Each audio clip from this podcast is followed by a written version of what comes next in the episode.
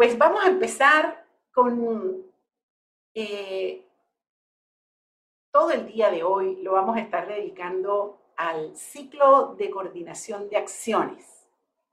Eh, y yo, bueno, espero que al final del día, cuando les pregunte cómo están y cómo se están yendo, me digan que se van así, pero súper poderosos, súper poderosas, con la sensación de haber adquirido, eh, pues, una nueva forma de ver no solamente lo que hacemos en la empresa, y claramente vamos a estar trabajando con lo que hacemos en la empresa, sino lo que hacemos en la vida en general. Les dije temprano que el, todo el, trabajo a partir de ahora en el programa completo, en el ABC completo y en el DSO también, eh, vamos a estar instalando lo que llamamos la mirada sistémica. Espero que hayan visto el video porque vamos a estar haciendo referencia permanente a sistemas, a propiedades emergentes, a lo que es la mirada del águila, que nosotros llamamos metafóricamente, que es subirnos como bien arriba para poder mirar sistemas. También me interesa que se acuerden que esto se conecta con el modelo SAR, el modelo SAR, observador, acción, resultados, ¿verdad? En donde los dos componentes ocultos del comportamiento humano son el observador y los sistemas. La primera parte del ABC está dedicada a que ustedes descubran el observador.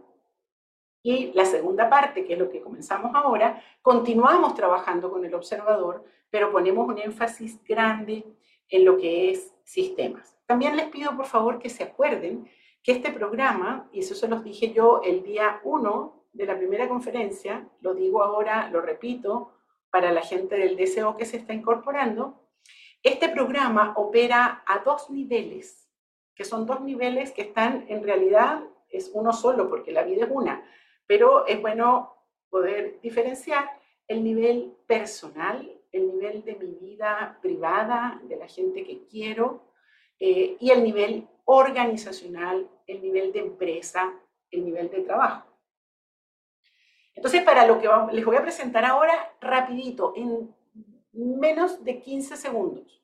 Hagan un dibujo de pensando en su trabajo, pongan yo y luego hagan un dibujo de, de distintas cosas que hacen hasta que entregan a quien pueden llamar su cliente.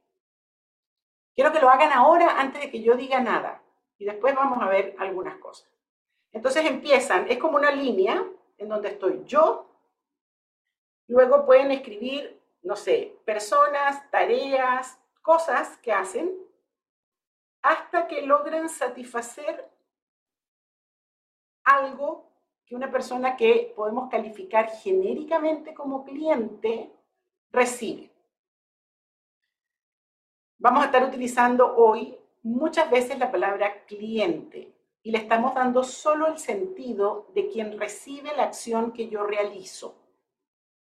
Entonces mi cliente puede ser mi jefe o puede ser mi marido o puede ser quien compra el servicio que yo estoy dando o pueden ser mis hijos. Entonces pongan yo, cliente, y pongan tres, cuatro cosas que hacen en el medio para satisfacer aquello que el cliente requiere, pide.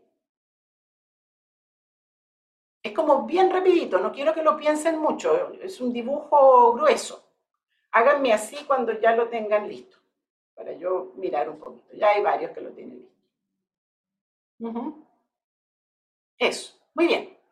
Ok, entonces déjenme volver a lo que les estaba diciendo antes. Entonces este programa combina el nivel personal con el nivel de empresa, con el nivel de las organizaciones. Y es muy importante que ustedes siempre, cuando la cosa se pone muy personal, no se, olviden, no se olviden de empresa, y cuando la cosa se pone muy empresarial, no se olviden de persona, porque hay que estar haciendo permanentemente los puentes entre uno y otro. En el ABC hay un hilo conductor que es importante que ustedes observen de todo el planteamiento empresarial que hacemos. Comienza con la presentación que ustedes ven antes de entrar al programa que se llama Un nuevo modelo de gestión, que es la presentación que es un video de Rafael, en donde ustedes se encuentran, ya voy a traer algunos elementos, de, esta, de este, la crisis del modelo de gestión. Luego, la mirada sistémica, que es el video que deben haber visto. Luego, el encuentro con lo que les voy a presentar ahora y con el ciclo de coordinación de acciones que lo vamos a desplegar a lo largo del día. Y al final, el secreto de los equipos de alto desempeño, que es una presentación que vamos a trabajar en tercera conferencia. Esos hitos es importante que los sigan porque ahí en esos, en esos cuatro puntos está nuestro planteamiento sobre la empresa eh, y sobre las organizaciones. Ahora, todo el contenido del ABC, todas las competencias que ustedes están aprendiendo, no solamente les sirven al dominio del coaching ontológico, les sirven también al dominio de la intervención en equipos de trabajo y en organizaciones. Entonces hay una bajada metodológica que es importante que no se olviden y que es muy, muy relevante que la estén observando, que es los equipos de aplicación. Ustedes vienen ya trabajando con sus equipos de aplicación, eh, con, eh, la, con, la, aplicación en, en, un equipo de trabajo real. Alguna gente que está entrando al DCO no tiene esa experiencia, la van a hacer de la mano de Valeria para que puedan eh, realmente sentir lo que es intervenir en un espacio real de trabajo a partir de las competencias conversacionales. En la crisis del modelo de gestión, Rafael lo que presenta es una crisis tremenda en el dominio de la productividad que ocurrió los últimos 20 años del siglo pasado y por supuesto los 23 años que llevamos de este siglo, en donde hubo una tremenda aceleración del cambio, tanto que ya la palabra cambio como que nos da ilipiria, nos da escalofrío, porque ya, o sea, ¿hasta cuándo me hablan del cambio? El cambio es lo que vivimos 24 horas eh, de vigilia, o sea, todo el tiempo estamos sintiendo la sensación de que todo está cambiando. Pero surge durante el siglo pasado la conciencia del trabajador de conocimiento y cómo eh, ya no es suficiente el modelo del mando y control para poder gerenciar, para poder gestionar organizaciones donde el trabajador de conocimiento eh, es preponderante. El trabajador de conocimiento difícilmente se puede gerenciar desde un modelo de mando y control.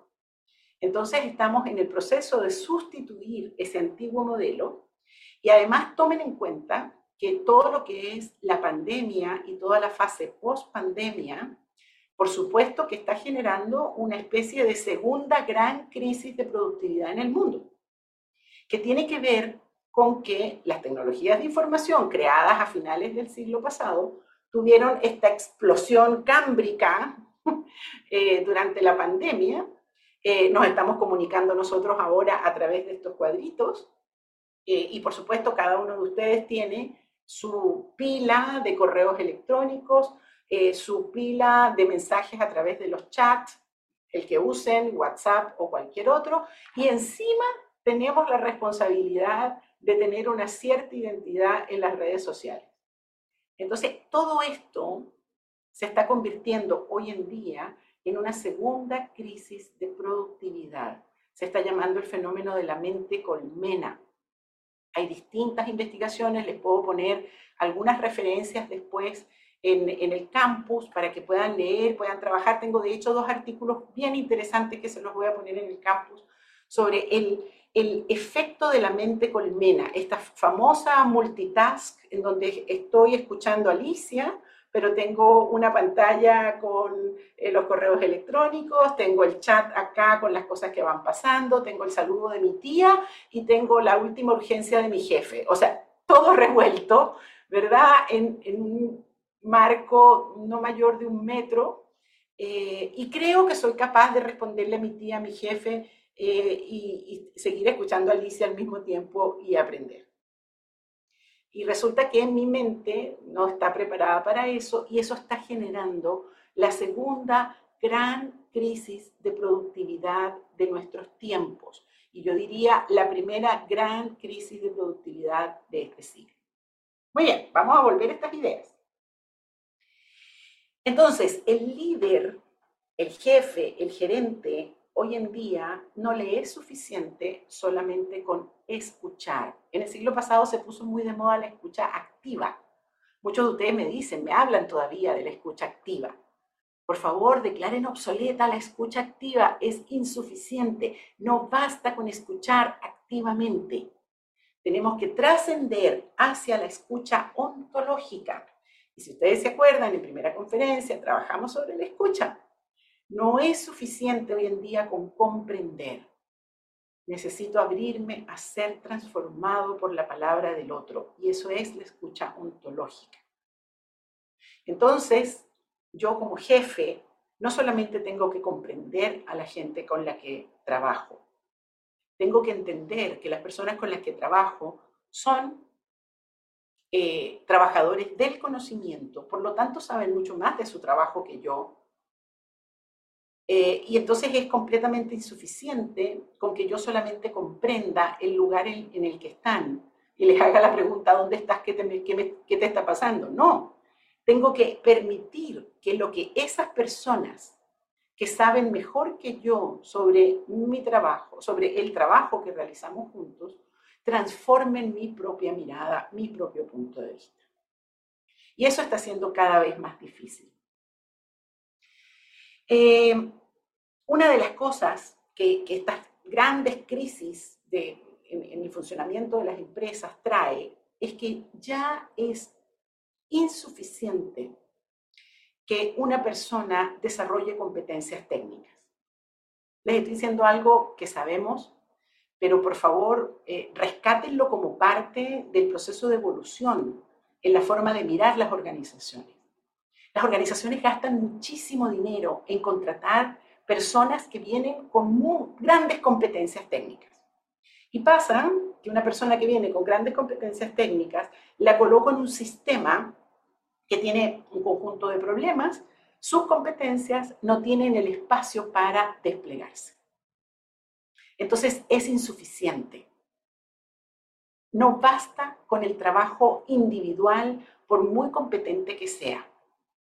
Necesitamos además dos focos de atención que surgen recién a finales del siglo pasado, que son los procesos de trabajo y los equipos de trabajo. Hoy vamos a hacer una pequeña mirada, muy superficial, por favor, muy introductoria, sobre un mundo que se abrió los últimos 10 años del siglo pasado, que es el mundo del BPM, Business Process Management, o procesos de trabajo. No pretendo para nada, eh, ustedes tienen que hacer su trabajo de Google y el que no sabe de procesos de trabajo, pues les voy a dar algunas referencias, solamente quiero introducir el tema. Eh, entonces, les voy a dar algunas, y ahí Claudia te pido ayuda. De repente Alex, que tiene la bibliografía, colócalo de una vez en el chat y así ya tienen los nombres escritos de las... porque les voy a mencionar tres libros clave, salidos del siglo pasado, que mencionan este tema de los procesos de trabajo. El primero en 1995, lo tienen que conocer, seguro que todos si no lo leyeron, por lo menos lo miraron. Eh, Michael Hammer y James Champy eh, sacan el libro sobre la reingeniería, Reengineering the Corporation, a Manifesto for Business Revolution. Eh, Alex, pon allí la referencia en el chat, por favor. El libro que se llama Reingeniería, que fue súper, súper divulgado y conocido. Levante la mano los que lo conocen, lo leyeron, lo vieron en alguna librería eh, sobre la reingeniería de procesos. Pocos. Oh, no son tantos. Mira, qué interesante. Ok, si usted quiere eh, cultivarse un poquito, pues cómpreselo, está en español, es bastante fácil de leer. Y ellos tienen una, una gran, em, hicieron una gran contribución crearon una distinción, crearon la distinción de proceso de trabajo. Y eso permitió, última, estoy, estoy hablando del gran negocio de consultoría de los últimos, de los últimos años del siglo pasado. Permitió identificar los procesos de trabajo, evaluar los procesos de trabajo e intervenir en los procesos de trabajo. Eh, fíjense que si uno se hace la pregunta, ¿cuál es la estructura de una organización? Cualquier organización, estoy hablando de empresas y de cualquier organización. La primera respuesta que nos viene es el organigrama. Ponme la lámina 7, Alex, por favor. Gracias, Nicolás. Hay, si pueden, yo sé que Alex tiene los tres libros que voy a mencionar, si los pueden poner de una vez en el chat, ayuda. La lámina 7, por favor. Eso es un organigrama, por supuesto, súper simplificado. Seguro que en las organizaciones donde ustedes trabajan tienen un organigrama puesto en alguna parte de la oficina que muestra, ¿verdad? Eh, se supone que muestra la estructura de la organización. Entonces, fíjense, lo que pasa es que mm, ponemos estas cajas, ¿sí? Y estas cajas lo que muestran básicamente son tres cosas. La primera, cómo se distribuye el poder en la organización. ¿Quién manda aquí? Entonces, hay unas líneas, que son esas líneas verticales, que suben y bajan y muestran las líneas de mando. La segunda cosa que muestra el organigrama es cómo se divide el trabajo. Entonces muestra distintas áreas, ¿sí? que son estas cajitas A, B, C, D, que tienen nombres. Eh, a veces se llaman auditoría, recursos humanos, eh, producción, eh, en estos días veía, bueno, no hace rato atrás ya, que hay un área de la felicidad, en fin. Los nombres dan lo mismo, el caso es que la empresa se subdivide en estas áreas que se comportan como silos. La palabra silo es muy frecuente en el análisis de una organización porque se comportan como aisladas de las otras. Fíjense que lo que separa un área de la otra es un espacio en blanco. Y lo otro que muestra el organigrama es cómo fluye la información y la toma de decisiones. ¿Se acuerdan cuando trabajamos las declaraciones, que yo les hablé de afirmaciones y declaraciones? Les dije que todos nosotros operamos en espacios declarativos. Y les hice la pregunta de cuál era tu espacio declarativo. ¿Qué es el espacio declarativo? es aquel territorio en donde yo tengo una autoridad conferida para poder tomar decisiones y para poder generar cambios. Si usted, usted tal vez no tiene la autoridad conferida para aumentar el salario del 100% de su organización, pero sí puede tomar algunas otras decisiones. Ese es su espacio declarativo. Pues bien, estas cajitas muestran el espacio declarativo de cada quien. Hammer y Champing tienen la, gran virtud de mostrar lo insuficiente del organigrama. Y aquí les voy a pedir que ustedes observen la diferencia entre el organigrama y el dibujito que les pedí que hicieran al comienzo. Porque ese es el valor que justamente agregan estas dos personas tan interesantes.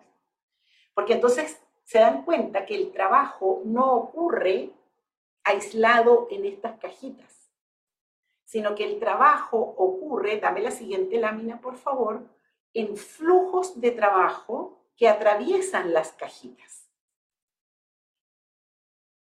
Ese, solamente ese, ese, ese, ese elemento ya hace de Hammer y Champing, la verdad, un tremendo aporte. Y fíjense que todo el, movimiento de reingeniería que ocurrió en el siglo pasado generó un incremento de la productividad muy importante, porque la gente empezó a mirar procesos. Antes no se veían procesos. Ok, 29, perdón, es que estoy viendo la hora. Ok, uh, necesito 10 minutos. ¿Será posible? Nico, Anapé, ¿me regalan 10 minutos? Sí, Ali. Gracias, perdón. Me entusiasmé con la primera parte, eh, pero es que es un tema realmente apasionante. Disculpen, voy, voy un poquito más rápido. Bueno, en, el, en 1995, Rambler y Brage, también lo deben conocer, sacaron un libro que también fue muy famoso, que se llama Improving Performance, How to Manage the White Space on the Organization Chat, es decir, cómo manejar esos espacios en blanco. Y esta gente, su gran aporte fue el, la verdad, el, empezar a trabajar con workflow Eh, y con hoy en día hay mucha tecnología sobre esto, hay mucho software que le permiten a las organizaciones trabajar con sus procesos de trabajo. Dame la siguiente lámina. Y luego en 1997, Peter King saca The Process Edge, eh, que fundamentalmente lo que hace es, entre, entre el trabajo de King y el trabajo de Rambert y Brage, se logran instalar el análisis sobre diagramas de flujo. Este, este dibujo que está en lámina ahora se parece un poco al dibujo que ustedes hicieron. Surge el cliente, surge el tiempo como una variable a considerar y empezamos a mirar ya no los hilos, sino que empezamos a mirar el trabajo como un proceso que avanza en el tiempo hasta la satisfacción del cliente. Ahora, lo más interesante de Peter King en su libro The Process Edge es que coloca el énfasis en las flechitas. Fíjense que durante todo el proceso de reingeniería, el énfasis estaba en las cajas. Entonces, por ejemplo, vamos a ver, si yo voy a pedir un crédito en un banco, entonces mi solicitud no se queda con la persona que la recibe, mi solicitud pasa a un comité, de ese comité pasa a otro lugar en donde se averiguan cosas y al final se toma una decisión y llega a mí la decisión, pero va pasando por diferentes cajitas. Lo que, lo que Peter King nos muestra es, no basta con reingenierizar las cajitas, es necesario intervenir en las flechas. Y aquí es donde empezamos nosotros, los ontológicos, a ser importantes, porque resulta que las flechas que unen las cajitas son nada más y nada menos que conversaciones. Son conversaciones entre las distintas personas y áreas y tareas que componen una organización. Y este, ese es el lugar donde nosotros trabajamos, queridos, queridas. Yo estoy consciente que muchos de ustedes están en el camino de devenir consultores ontológicos. Pues déjenme decirles que se pueden ganar la vida solamente si aprenden a trabajar con las flechitas. Vale decir, con cómo se conversa y cuán efectivas son las conversaciones que se tienen para poder desarrollar un eh, flujo de trabajo con efectividad y con eficiencia. Y lo que vamos a estar trabajando a partir de ahora y que Miguel va a empezar a trabajar inmediatamente con ustedes es justamente el ciclo de coordinación de acciones que se hace cargo de las flechitas que unen las cajas y que permite que los procesos de trabajo eh, sean mucho más efectivos.